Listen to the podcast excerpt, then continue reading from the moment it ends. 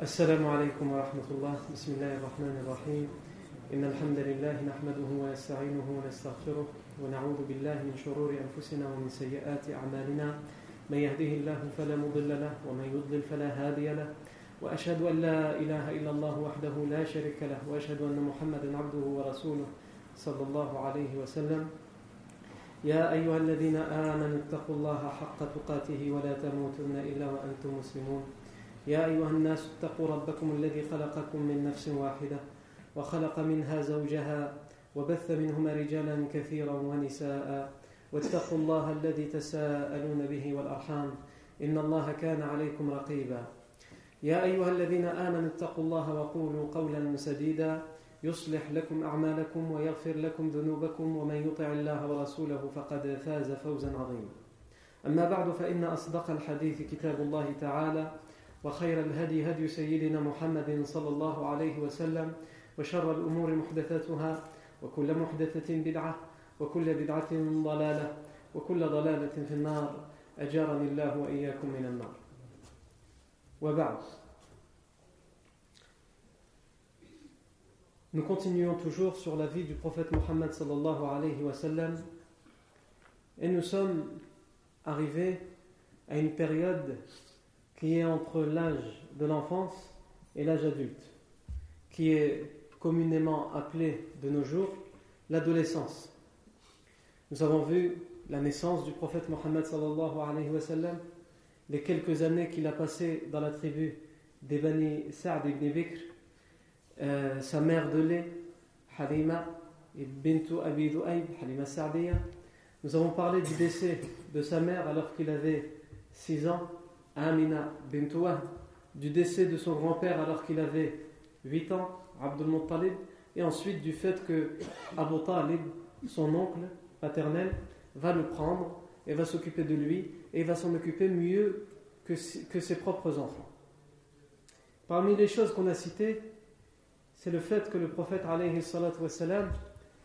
a fait, alors qu'il n'avait que 12 ans, a fait un voyage commercial avec son oncle Abu Talib et que sur le chemin, ils ont rencontré un moine qui est venu à leur rencontre depuis un monastère. Ce moine, s'appelle Bahira. Il a reconnu les signes qui indiquent que cet enfant, Mohammed allait être le futur et dernier des prophètes.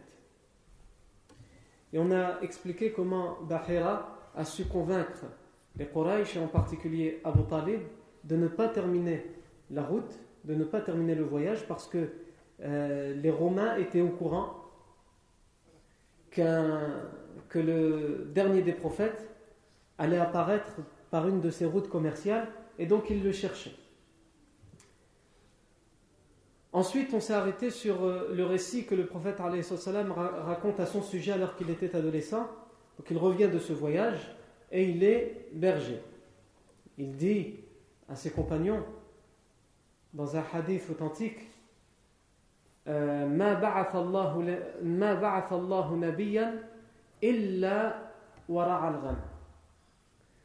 Allah n'a envoyé aucun prophète sans qu'il n'ait été berger sans qu'il n'ait fait paître les moutons, les troupeaux.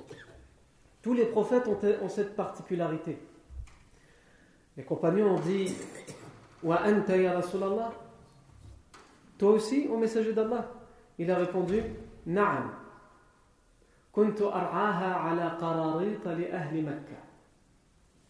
Oui, j'étais berger, je faisais paître des troupeaux pour quelques centimes, pour le compte des gens de la Mecque pour leur troupeau. C'était leur troupeau à eux, il était payé en tant qu'enfant pour quelques centimes, en échange de quoi ils prenaient quelques jours les euh, troupeaux pour euh, leur, euh, leur trouver des, des prairies, même s'il n'y en avait pas des masses en Arabie, mais des endroits qui étaient verdoyants pour qu'ils puissent se nourrir et s'engraisser.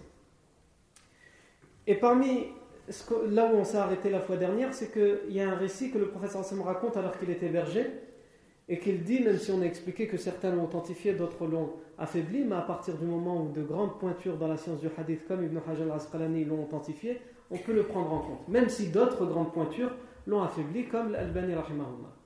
Dans ce récit, le prophète alayhi raconte que alors qu'il il était avec son camarade berger,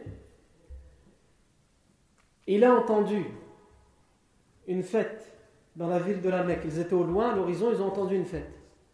Et il a dit à son compagnon, peux-tu me garder cette nuit mon troupeau afin que j'aille voir ce qui se passe, puisqu'il n'avait jamais l'habitude d'assister à ce genre de choses. Et sur le chemin, il va être fatigué, il va s'arrêter pour se reposer, et Allah va faire en sorte qu'il s'endorme jusqu'au lendemain. Et il dit qu'une deuxième fois, la même chose lui est arrivée. Euh, et le professeur Hassan termine ce récit en disant Et je n'ai jamais pensé à faire un mal après ça. Même si le professeur Hassan n'a jamais fait de mal en tant que tel, comme on l'a déjà expliqué la fois dernière, on a, ça a ouvert le débat sur l'infaillibilité du professeur Sallam. On ne va pas revenir dessus, puisque c'est un sujet qui est assez compliqué et dans, dans lequel il y a des divergences, mais on a fait la synthèse de ce sujet la fois dernière. Mais tout ça nous montre une chose aussi c'est que le prophète sallam a été berger. Et il dit, il précise que tous les prophètes avant lui ont été bergers. Donc, ça nous oblige à nous poser une question, pourquoi? Sans aucun doute, il y a une sagesse divine derrière ça. Pourquoi les prophètes ont été bergers? Et pourquoi le prophète Mohammed a été berger? Eh bien, en fait, ce métier, le fait de guider des troupeaux, en particulier des troupeaux de moutons, le fait de faire ce métier apporte certaines choses que d'autres métiers ne rapporteront pas forcément. Tous les métiers rapportent certaines choses. Mais ce métier-là, il rapporte beaucoup de choses. Beaucoup de choses qu'on ne retrouvera pas tous englobées en un seul métier. Tout d'abord, la première leçon à tirer de ça, c'est ça nous aide à comprendre la personnalité du prophète Mohammed On l'a dit, on l'a répété, on l'a assez répété, mais on le rappelle ici, c'est que ça nous montre que le prophète malgré son jeune âge, malgré le fait qu'il est adolescent et que les adolescents, en règle générale, la dernière chose à laquelle ils pensent, c'est d'aller travailler et d'aller euh, faire paître des moutons. La chose à laquelle ils pensent, c'est s'amuser et vivre dans le luxe, quel qu'en soit le prix. Avoir les meilleurs habits, avoir les meilleures baskets, avoir la meilleure coupe de cheveux, etc., etc., etc. Être quelqu'un qui se distingue par l'apparence par rapport aux autres. Le prophète Mohammed était berger en échange de quelques centimes pour les gens de la Mecque. Pourquoi? Parce que il sait qui il est il est orphelin. Et il sait que ce n'est pas facile pour son oncle Abu Talib de faire nourrir toute sa famille et d'avoir en plus à sa charge un orphelin. Et il veut montrer à son oncle Abu Talib et à ses cousins, les enfants d'Abu Talib, qu'il n'est pas là juste un fardeau. Il n'est pas juste un fardeau pour leur foyer et leur maison. Il va, comme il peut, participer un minimum aux charges de cette famille et de ce foyer. Rares sont les enfants, les adolescents qui pensent comme ça. On peut même s'avancer et dire aujourd'hui, il y en a peut-être plus. Des enfants ou des adolescents qui pensent comme ça. La deuxième chose qu'on peut tirer de ça, c'est que Allah Azzawajal est capable, et il est capable de tout. Allah Azzawajal aurait pu faire en sorte que le prophète Mohammed grandisse dans une famille richissime, une famille qui vit dans le confort, dans l'aisance, dans le luxe, à un tel point qu'il n'est même pas à réfléchir à ça, ou que ses parents, en mourant, lui ont laissé un héritage conséquent, qu'il n'est même pas à réfléchir à ça. Mais Allah a choisi qu'il vive de ce minimum-là, parce que la meilleure des richesses, c'est la richesse qu'on gagne à la sueur de son front. Et pas la richesse, la richesse qu'on a eue par mendicité ou par générosité, par son voisin ou par je ne sais qui. La meilleure des richesses, c'est celle qu'on a gagnée à la sueur de son front. Et en plus de tout ça, ça forge la personnalité. Le fait qu'un enfant travaille, qu'un adolescent travaille, pense comme ça, ça montre comment il va être formé pour plus tard. Comme on l'a dit depuis le début, il n'est pas un enfant comme les autres. Il n'est pas non plus un adolescent comme les autres parce qu'il ne sera pas un homme comme les autres, il va être le prophète, le meilleur des prophètes et le dernier des prophètes. On peut aussi tirer de ça le fait que n'importe quelle personne qui va devenir leader ou qui veut devenir leader dans une société, dans un groupe, s'il ne travaille pas, s'il mange à la sueur des autres, il attend que ce soit son peuple qui travaille à sa place, ceux à qui il demande de le suivre qui travaillent à sa place, cette personne-là ne sera jamais convaincante. Il va peut-être gagner quelques personnes, comme on voit dans des sectes aujourd'hui, les raéliens ou je ne sais quoi. Et il fait rien, il demande à toute sa communauté, entre guillemets, de travailler, il, se paye son loyer avec euh, leur argent, c'est eux qui lui font euh, les courses, et en plus il raconte des bêtises. Si au moins ce qu'il disait c'était censé. Et euh, je suis parti avec les extraterrestres et j'ai disparu pendant quelques jours et je suis venu vous ramener la, bonne nouvelle. Non. Donc il se sert dans l'argent des autres, dans le loyer des autres, dans les habits des autres et même dans les femmes des autres. Non. Donc n'importe quelle personne, si on met de côté le prophète Mohammed s'il veut être quelqu'un de respectable, il faut qu'il le montre pas, seulement par ses paroles, par l'action, par la pratique. Et le prophète sallam, à travers ça, il montre à toute la société de la Mecque que jamais personne ne pourra prétendre que le prophète Mohammed c'était lui qu'il nourrissait, par exemple. Hein, parce que ça, aurait, pu être, ça aurait pu être un argument facile. T'as oublié quand tu étais orphelin et je te nourrissais et je te donnais à manger et aujourd'hui, tu viens avec une nouvelle religion. Mais personne n'a pu le dire par la suite. Parce que dès son plus jeune âge, il participe aux charges de la famille d'Abu. Non. On peut tirer comme leçon aussi de tout ça que le fait d'être berger, ça forge la personne à la patience et l'endurance. Parce que, comme on a déjà expliqué, à l'époque, quelqu'un qui berger, c'est pas quelqu'un qui berger euh, pendant une heure et après il va se reposer chez lui. Quelqu'un qui berger, il prend le troupeau minimum euh, deux jours. Il passe la nuit avec le troupeau. Il prend une journée, il passe la nuit, il prend la deuxième journée. Et ça pouvait aller jusqu'à plusieurs jours, jusqu'à une semaine et même plus. Donc il faut être très patient. Et le fait d'avoir dès le plus jeune âge s'être forgé à ce métier, ça nous forge nécessairement à la patience. Ça donne la, patience que tous les prophètes auront besoin lorsqu'ils vont appeler leur communauté, leur peuple, à adorer Allah Azzawajal uniquement et à mettre un terme au shirk, à l'association. Ça forme et ça forge aussi la personne à la douceur. Pourquoi la douceur? Parce que être berger d'un troupeau de moutons, c'est pas comme être berger, par exemple, des chameaux. Les chameaux, ils sont faits de telle sorte qu'ils se suivent entre eux. Quand il y en a un qui est devant, les autres, les gens du désert, ils savent ça. Ils se suivent à la file. Donc tant que tu commandes le premier, t'inquiète pas pour les autres, ils vont pas se perdre. Les moutons, ça n'a rien à voir. Les moutons, en as un qui va partir à gauche, l'autre qui va partir à droite, l'autre qui va aller boire pendant que l'autre voudra manger, et ça s'éparpille.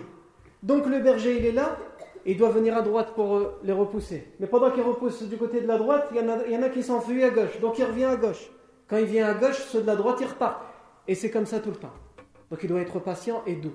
Parce que s'il n'est pas doux, il commence à être brutal, commence à être violent avec ses moutons. Qu'est-ce qu'ils vont faire les moutons? C'est connu chez ces, animaux-là, c'est qu'ils euh, se, il se, renferment. Quand le berger est brutal, il les frappe avec son bâton ou, il va les pousser trop, trop violemment, ils vont, se, ils vont arrêter. Ils vont se recroqueviller, vont se mettre tous ensemble et ils arrêtent de manger et de boire parce qu'ils ont peur du berger. Pour eux, le berger est devenu un ennemi, alors que c'est lui qui doit leur apporter les prairies, qui doit leur apporter lots, etc. Donc il ne peut, même s'il a envie de s'énerver, il peut pas, il n'a pas le droit, s'il veut faire son travail convenablement. Et d'ailleurs, ça, ça, fait penser à, un dialogue qu'il y a eu entre un compagnon et un homme, un tabiri qui a vécu après la mort du prophète Mohammed. Non. Ce compagnon s'appelait Aïd ibn Omar. C'est pas un compagnon qui a été célèbre par son nom, Aïd ibn Omar. C'est un récit qui est rapporté dans l'authentique de Muslim. Il a vécu au temps de Ubaidullah ibn Ziyad. Ubaidullah ibn Ziyad, c'était le préfet, le gouverneur qui a été nommé par le calife euh, Yazid ibn Muawiyah. Il a été nommé préfet en Irak. Et c'est lui, Ubaidullah ibn Ziyad, qui a donné l'ordre de tuer le petit-fils du prophète Mohammed Hussein ibn Ali radiallahu ibn Ziyad était connu pour être quelqu'un de dur. Euh, la preuve, il a donné l'ordre de faire tuer, d'assassiner Hussein ibn Ali radiallahu anhu. Et donc comme il était connu pour être quelqu'un de dur envers le peuple, ce compagnon, Aïd ibn Omar, qui était un jour assis dans son assemblée, a voulu lui donner un conseil, une recommandation. Il s'est levé, il lui a dit Ayyuh al-Amir, ô préfet, ô prince, Inna sharra al-ri'a al-hutama. Les pires des bergers, ce sont al-hutama. Al-hutama, ce sont les gens qui sont brusques. C'est un terme qui désigne ceux qui sont brusques, qui sont violents, qui sont brutaux. Et cet homme, Ubaidullah ibn Ziyad, qui a été capable de tuer le petit-fils du professeur sallam, c'est pas en entendant la recommandation d'un compagnon, encore moins un, compagnon qui n'était pas célèbre, où il va se calmer. Il lui a dit Ijlis, ashabi Muhammadin sallallahu alayhi wa sallam Rassieds-toi. Tu ne fais que partie du résidu des compagnons de, de Mohammed. Tu n'es pas un vrai compagnon, tu es juste un résidu. Personne ne te connaît, personne ne connaît ton nom, tu n'es pas quelqu'un de célèbre. Et tu oses me donner des recommandations Ra'ir ibn Umar lui a dit أَوَكَانَ فِيهِمْ نُخَالَةٌ إِنَّمَا النُّخَالَةُ فِي غَيْرِهِمْ وَفِي مَنْ جَاءَ بَعْدَهُمْ Est-ce que parmi les compagnons du prophète il y avait un résidu Le résidu, en vérité, il est dans les autres, ceux qui ne sont pas compagnons, et dans, ceux qui sont venus après lui, c'est-à-dire toi, ibn Ziyad. Pourquoi je cite ça Par rapport à cette parole qu'il lui a dit? Inna al Les pires des bergers sont ceux qui sont brusques. Ça nous montre, en fait, il lui a, il lui a fait une métaphore pour lui expliquer que c'est comme s'il était berger de son peuple. Son peuple, c'est son troupeau. Et comme on sait, un berger qui est brusque et violent, son travail il sera mal fait. Parce que sa population, son troupeau, ils vont être effrayés. Donc il a essayé de lui faire cette, métaphore, même s'il ne l'a pas accepté. Et d'ailleurs, c'est tellement deux mots qui se ressemblent que le même terme est utilisé pour parler d'un leader en arabe que de parler d'un berger. Quand on parle de euh, ar-rari, ça peut désigner le berger et ça peut aussi désigner le leader d'un groupe. Tellement dans le travail, c'est finalement un petit peu la même chose. À tel point que le sallam dit dans le hadith euh, authentique et connu, il dit L'imam L'imam, le chef, le leader, est comme un berger ou comme un chef et il est responsable de sa population, de son troupeau. Et cette, cette, ce dialogue entre A'id ibn anhu et Ubaidullah ibn Ziyad nous amène aussi à nous rappeler d'une chose qui ressemble à ça qui s'est passé entre le compagnon Anas ibn Malik et lui il était un compagnon connu avec notre fameux Al-Hajjaj ibn Yusuf al-Thaqafi. Pour ceux qui ont jamais entendu parler de Al-Hajjaj ibn Yusuf al-Thaqafi c'était quelqu'un qui était connu pour être sanguinaire. Il était euh, un gouverneur, un préfet pour les euh, califes de la dynastie des Amawiyin, des Omeyyades et il a même été connu pour avoir euh, fait couler le sang de certains compagnons, comme celui de Abdullah ibn Zubayr, qui s'était à son époque, Abdullah ibn Zubayr, révolté contre les Omeyyades. Ala hal, Al-Hajjaj ibn Yusuf, al-Thaqafi, il a dû subir une révolte, la révolte connue de Ibn al-Ash'af, à laquelle se sont alliés de grands savants, plus de 70 selon les versions, et même certains compagnons comme Anas ibn Malik radiallahu anhu. Et donc après qu'il a su tuer Ibn al-Ash'af, le Hajjaj ibn Yusuf n'était pas de ceux qui respectaient ceux qui se sont révoltés contre lui. Donc il a fait convoquer Anas ibn Malik, qui était à un âge très avancé à l'époque, et que c'était un compagnon très respecté. Puisque, comme vous le savez, Anas ibn Malik anhu, a été au service du professeur dans sa demeure, il a été à son service pendant 10 ans. Et donc le Hajjaj ibn Yusuf le convoque. Et il s'adresse avec lui, il s'adresse à lui avec mépris, en lui disant Ihin, ihin ya Unais. يوم لك مع علي ويوم لك مع ابن الزبير ويوم لك مع ابن الأشعر والله لأستأصلنك كما تستأصل الشأفة ولأقلعنك كما تقلع الصمغة ولأعصبنك عصب السلامة أعوذ بالله Hajjaj ibn Yusuf, comme il sait qu'il ne peut pas tirer son épée parce que c'est quand même Anas ibn Malik anhu, mais par les paroles, elles ne sont pas moins violentes ces paroles. Il lui dit Ihin ihin ya Unais. Il l'appelle en lui disant le petit Anas pour vraiment le mépriser. Toi le petit Anas, un jour tu as été avec Ali, puisqu'il y avait des divergences entre Ali et euh, Muawiyah ibn Abi Sufyan. Tu as pris le parti de Ali. Ensuite, tu as pris le parti de Abdullah ibn Zubayr, qui a d'ailleurs été tué par le Hajjaj ibn Yusuf. Et ensuite, maintenant, tu prends le parti d'Ibn al-Ash'ar qui s'est révolté contre moi. Je jure par Allah que je vais te. Euh, que je vais t'arracher comme on arrache le champignon qu'il y a sur les pieds. ils avaient des champignons sur les pieds, ils allaient chez quelqu'un qui, qui savait comment les arracher, et arracher le champignon pour pas que euh, ça s'infecte. Je vais t'arracher comme on arrache le champignon sur le pied et je te décrocherai comme on décroche une tumeur, un kyste. Et je te battrai, frapperai comme on frappe les feuilles de salama. Le salama, c'est des, feuilles d'un arbre connu à l'époque. Ils avaient besoin de ces feuilles-là, mais pour les tirer, c'était très difficile à les tirer. Donc, qu'est-ce qu'ils faisaient? Ils ramenaient des, tissus et ils les enroulaient sur euh, les branches et ensuite ils frappaient les, branches qui étaient bien ligotées avec les bandes et ça faisait tomber les feuilles. C'était plus simple à enlever. Et donc il lui dit Je te battrai comme on bat cet arbre-là pour avoir ses feuilles. Ibn Malik, anhu, il sait qui il est. Et il sait qu'il a en face de lui. On ne peut pas lui parler comme ça. Donc il se dit peut-être qu'il y a une erreur. Il regarde autour de lui. Est-ce que c'est à moi qu'il parle? Yani al-amir aslahahullah Est-ce que c'est de moi qu'il parle le amir? Qu'Allah soit bon envers lui? Il lui dit Iyaka arni sam'ak. Oui, c'est de toi que je parle, qu'Allah te rende sourde, qu'Allah te rende sourd.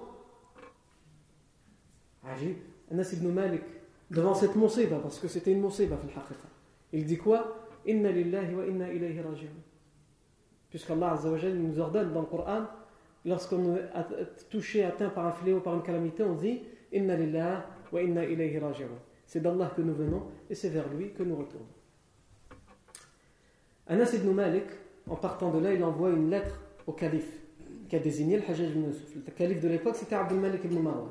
Et il lui dit dans sa lettre Inna al-Hajjaj qad asma'ani nukra wa qala li hujra wa lam akun li dhalika ahla fa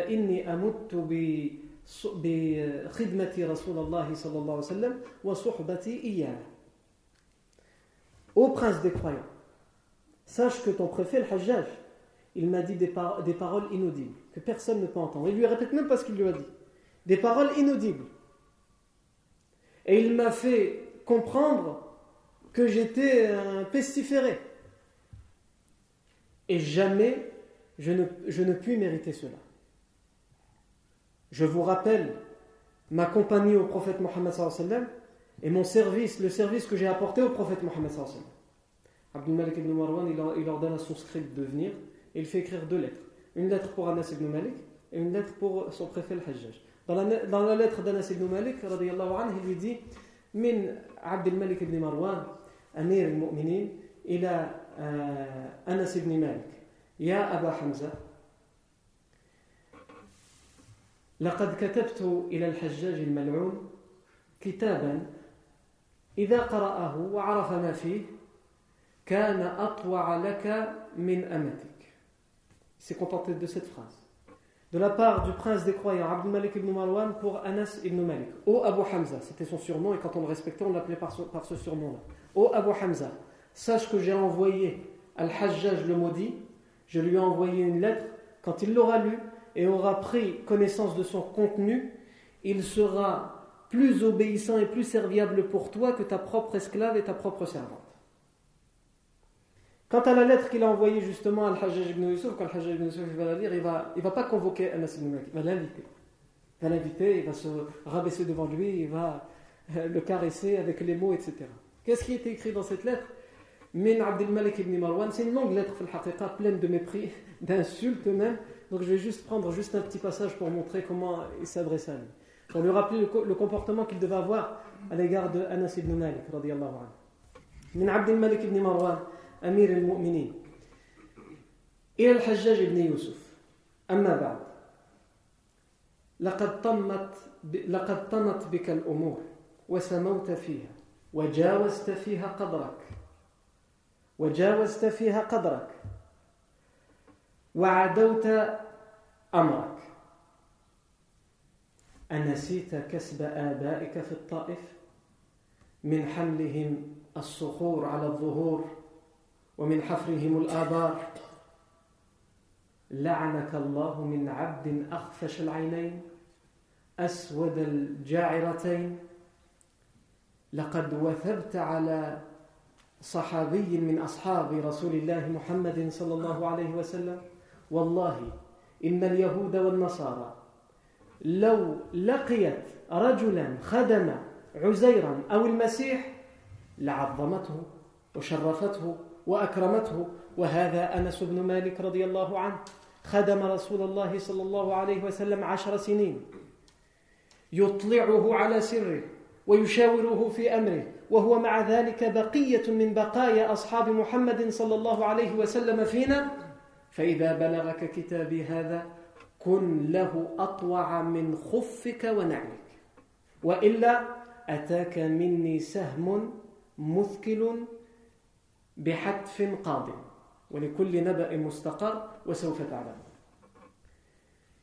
de la part du prince des croyants Abdul Malik ibn Marwan Al-Hajjaj ibn Yusuf tu es un serviteur qui a atteint à ce que je vois les sommets et tu es tellement allé loin que tu as dépassé toutes les limites. qu'Allah te maudisse. Toi l'homme aux yeux arfash ça veut soit, vouloir dire que c'est quelqu'un qui a des yeux mauvais, qui voit mal, ou soit c'est une façon de le comparer à des yeux de chauve-souris. Toi qui as des yeux de chauve-souris et qui as des fesses noires, non, tu t'es permis de t'en prendre à un compagnon du prophète Mohammed alors que nous savons que si les juifs ou les chrétiens aurait eu l'honneur de rencontrer quelqu'un qui était au service de Uzair pour les juifs, ou de Masih, de Isa pour les chrétiens, il l'aurait honoré, il l'aurait élevé sur un piédestal, ils auraient été généreux envers lui, ils l'auraient respecté, admiré. Et lui, Anas ibn Malik, qui a été au service du professeur sallam pendant dix ans, pour qui le professeur sallam lui montrait, lui donnait certains de ses secrets auxquels il ne donnait à personne d'autre. tu te permets de t'en prendre à lui, alors qu'il est un des derniers compagnons qui est encore vivant à notre époque.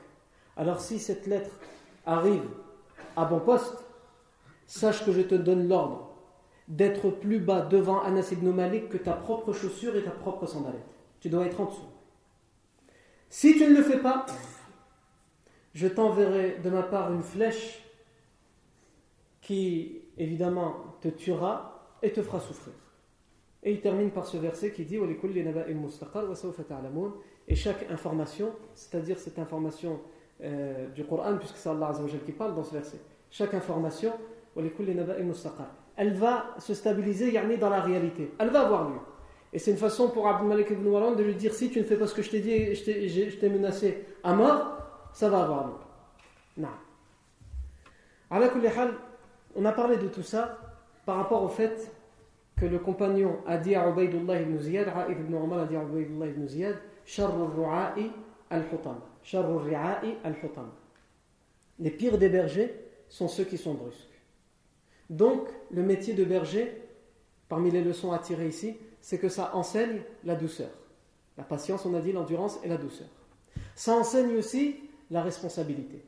Parce que quand quelqu'un est berger, pour le compte d'un autre, ça veut dire qu'il a entre ses mains une amana, des troupeaux qui appartiennent à quelqu'un. Et donc, il doit les nourrir convenablement, les abreuver convenablement, et surtout pour les moutons, faire en sorte qu'il n'y en a aucun qui se perde. Parce que comme on a dit, il s'éparpille facilement. Faire en sorte qu'il n'y en a aucun qui se fasse dévorer par un loup. Donc c'est une grosse amana. Il ne peut pas dormir tranquille quand il, dort avec les moutons. Et donc ça nous apprend, ce métier, la responsabilité. Et tous les prophètes ont besoin d'apprendre cette responsabilité puisqu'ils ils vont être responsables de la plus grande des amana. Le message, la révélation divine. Non. Ensuite, ça nous montre aussi l'ascétisme du prophète Mohammed c'est-à-dire le fait que le prophète vivait et se contentait de peu, même dans son enfance et son adolescence. Et ça nous montre enfin, parmi les leçons à tirer, que ce métier permet à l'individu de réfléchir et de méditer. Quand on sort comme ça, hein, dans la campagne, dans la nature, à travers le désert, les montagnes, ça nous permet de réfléchir sur les signes, sur la création qu'Allah a mis autour de nous. Et comme on va le voir, le prophète le fait donc à travers le fait qu'il est berger, et il va même le faire en se réfugiant dans une grotte, comme on le verra un peu plus tard, Inch'Allah. Non. Ça, c'est ce qu'il y avait à dire à propos de, euh, de ce récit qu'on a cité la semaine dernière. Toutes les leçons à en tirer. Ensuite, alors que le prophète va avoir 15 ans, une guerre va être déclarée entre plusieurs tribus dans la Mecque et autour de la Mecque. D'un côté, il y aura la tribu de Quraysh, celle à laquelle appartient euh, le prophète Mohammed et avec Quraysh, allié à Quraysh, il y aura aussi la tribu des euh, j'ai oublié, en face de la tribu Quraysh, ceux qui vont s'opposer euh, à la tribu des Quraysh, ce seront les Qais et les Aylan. Et donc il y aura d'un côté Quraysh et Kinana. Non, Kinana. Ils sont alliés entre eux, ces deux tribus. La tribu des Quraysh et la tribu des Kinana. Et en face, la tribu de Qais et Aylan. Cette guerre va être déclarée en plein mois sacré. Alors que les Arabes de l'époque ont l'habitude de respecter les mois sacrés. Donc on va revenir sur, euh, puisque le prophète Samson va jouer un rôle dans cette guerre, donc nous on va revenir sur la cause qui a fait débuter cette guerre. Qu'est-ce qui a mis le feu, le feu aux poudres, comme, on dirait?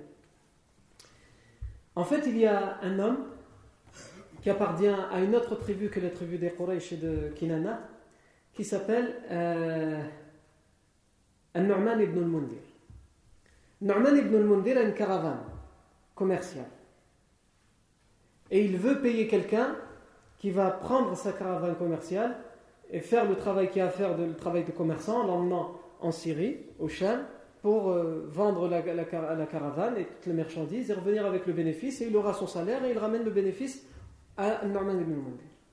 Et comme ils étaient en querelle avec les Quraysh et avec certaines tribus autour de la Mecque, les Quraysh, les Kinana, cet homme a dit qui peut donner sa protection à ma caravane. Partir tout en donnant la garantie qu'il va protéger cette caravane. Un homme qu'on appelle Urwa al-Rahal va dire moi. Alors que Urwa al-Rahal n'a rien à voir avec les tribus des Quraysh. Normalement, d'habitude, quelqu'un qui donne sa protection contre le mal et le tort qui peut venir de toute une tribu, il faut qu'il appartienne à cette tribu. Parce que ça, c'est une tradition ancestrale qui va même persister même au temps du professeur sallam après la, prophétie. Le fait que quelqu'un il vient et il dit, par exemple, quelqu'un est recherché, on, veut, on, lui veut, on, veut, on lui veut du mal pour une raison ou pour une autre, et quelqu'un de cette tribu, cette tribu qui lui veut du mal, il va venir et il va dire, cette personne est sous ma protection. C'est oral. Mais même si c'est oral, tout le monde doit respecter. C'est comme s'il avait donné un contrat, un pacte. Et c'est de ça qu'il va s'agir ici. Mais le problème, c'est que cette personne n'a rien à voir avec les Quraysh et les Kinan. Non. Donc, euh, Urwa al-Rahal accepte, et il y a quelqu'un de la tribu Kinana qui va venir et qui va lui dire euh, T'as dit que tu allais donner protection contre Kinana et Quraysh, alors que tu n'es pas de Kinana et de Quraysh? Il va dire oui, par orgueil, hein, par fierté, il va dire oui, je, donne protection à cette caravane et c'est moi qui va l'amener jusqu'en Syrie contre les Quraysh Kinana et contre toute l'humanité. C'est quoi le problème? Donc cet homme qui s'appelle Al-Barrad ibn Qais va le poursuivre et alors qu'il va arriver aux alentours de la Mecque, il va attendre un moment où il est moins prévoyant, il va sauter sur lui, va bondir sur lui, il va le tuer. Et lui tranche la tête directement. Et donc, il y a plusieurs choses qui ont été enfreintes ici parmi les règles ancestrales des Arabes. La première chose qui a été enfreinte, c'est qu'on a tué un homme pendant un mois sacré, alors qu'il n'avait pas l'habitude d'enfreindre les mois sacrés. Il ne faisait pas couler le sang pendant les mois sacrés. À tel point que si quelqu'un était recherché il était condamné à mort, on devait le rechercher qu'il s'enfuyait, il savait que pendant le mois sacré, il pouvait, venir et, faire des grimaces aux gens parce que c'était le mois sacré. Et la deuxième chose qui a été enfreint, c'est le pacte qu'il a donné, alors que c'était quelque chose de respecté. Mais l'autre, il, a, refusé de l'entendre parce qu'il n'appartenait pas à la tribu. De quel droit alors qu'il n'appartient pas à notre tribu. C'est comme s'il veut se mettre au-dessus de notre tribu. Moi, je suis, même si je n'appartiens pas à votre tribu, moi, je donne protection contre votre tribu. Non, il n'y a que quelqu'un de notre tribu qui peut faire ça. C'était comme ça que ça fonctionnait. Et donc, évidemment, les deux tribus et leurs alliés vont se déclarer la guerre à, cause de cet événement, en plein mois sacré. Et cette guerre va durer un certain temps. Selon euh, certaines versions, 4 ans, selon d'autres, selon d'autres, 5 ans. Et qui, quel, rôle aura joué le prophète sallam dans cette guerre? Certains récits nous disent que le prophète sallam, qui était adolescent à cette époque-là, il est celui qui, ses, oncles vont participer directement à cette bataille, mais selon certaines versions, le prophète sallam, lui, il est celui qui va ravitailler, ses oncles en flèches. Quand ils tirent les flèches, ils ont besoin ensuite de flèches, donc c'est lui qui, les ravitaille en flèches. Il, ramène les flèches à ses oncles. Ça, c'est le rôle que le professeur a joué. Mais ce qui nous intéresse en réalité beaucoup plus ici, c'est euh, l'événement qui va mettre fin à cette guerre, et c'est l'événement qu'on appelle Hilf al-Fudul, le pacte de al-Fudul. Le pacte de al-Fudul, il va avoir lieu en plein pèlerinage alors que toutes ces tribus sont encore en hostilité, en guerre. Quand on dit qu'ils sont en guerre pendant 4-5 ans, il ne faut pas s'imaginer que tous les jours il y a des morts et tous les jours ils se. Il y a des jours où il y a des batailles, il y a des jours où ils ne se battent pas, mais euh, s'ils en rencontrent un dans la rue, ils vont lui trancher la tête. Il y a un homme qui vient du Yémen pour faire son pèlerinage, il s'appelle Az-Zubaydi. Cet homme a beaucoup de marchandises avec lui, beaucoup de bagages. Donc il va voir un, arabe de la Mecque, il rend visite, il s'appelle Al-As ibn Wa'il. Et il va dire à Al-As ibn Wa'il Est-ce que tu peux garder tous mes vivres et tous mes bagages comme une amana auprès de toi, chez toi? Al-As ibn Wa'il lui dit Pas de problème. Mais sachez-moi, Al-As ibn Wa'il lui dit Pas de problème. En fait, il y aura un problème. Mais pourquoi il lui dit ça? C'est pour garder. Il voit les dollars il voit toute la marchandise, toutes les provisions. Donc il lui dit donne. Il vient du Yémen, il n'y a personne de sa tribu avec lui ici. Comment ils vont nous déclarer une guerre depuis le Yémen? Personne ne viendra le défendre. Donc il garde ses provisions. Et quand il a terminé de faire ce qu'il a à faire à la Mecque, il retourne chez Al-Ras ibn Wa'il et lui dit Je viens récupérer la anana que je laissais auprès de toi. Anana? Quelle anana? Tu m'as rien laissé du tout. Absolument rien du tout. Pas de problème. Zubaydi, qu'est-ce qu'il fait? Il va voir les grands de la Mecque. Il va les voir, il leur dit Un parmi vos grands, Al-Ras ibn Wa'il, voilà ce qui est arrivé. J'ai laissé mes bagages, etc., etc., etc. Il ne veut pas me les rendre. C'est pas possible que Al-Ras ibn Wa'il a fait ça. Ils savent qu'il l'a fait. Ils savent qu'il en est capable. Mais étant donné qu'il est quelqu'un qui appartient à leur tribu, l'esprit tribal Étant donné qu'il appartient à leur tribu, ils ne peuvent pas se permettre de lui dire Toi, tu as raison, et lui, il a. S'il t'a dit qu'il les a pas et que tu lui as rien donné, c'est que tu lui as rien donné. C'est quoi le dalil? C'est simple. Lui, il appartient au Quraysh, toi, tu n'appartiens pas au Quraysh. Et vous allez voir que ce pacte et cet événement, il va prendre toute son importance dans l'introduction à la révélation du prophète Mohammed. Parce que le prophète va venir aussi, entre autres, pour mettre un terme au favoritisme en fonction des tribus. Et donc c'est très important de comprendre cet événement, même s'il a lieu avant la révélation de, prophétique. À la euh, il, va toquer aux portes, tout le monde le renvoie. Et donc il a une idée, ce Yéménite. C'est déjà arrivé à d'autres avant lui. Qu'est-ce qu'il va faire? Il rentre chez lui. Il rentre ruiné. Mais lui, il a une idée que personne n'a eu avant lui. Il va sur une montagne et il commence à faire un poème, des rimes, où il rabaisse les Quraysh en disant, et en est la substance de ce poème, c'est une façon de dire j'ai été toqué à toutes les portes pour récupérer ma amana et personne n'a été capable. Alors qu'ils se disent être les meilleurs des gens, personne n'a été capable de rendre ce qui appartient à la personne. Évidemment, euh, c'est comme si euh, on avait appelé un journaliste, c'est les médias. Il, va sur la montagne et c'est en pleine période du pèlerinage, toutes les tribus de la péninsule arabique sont présentes, leurs chefs, etc. Ils entendent ça.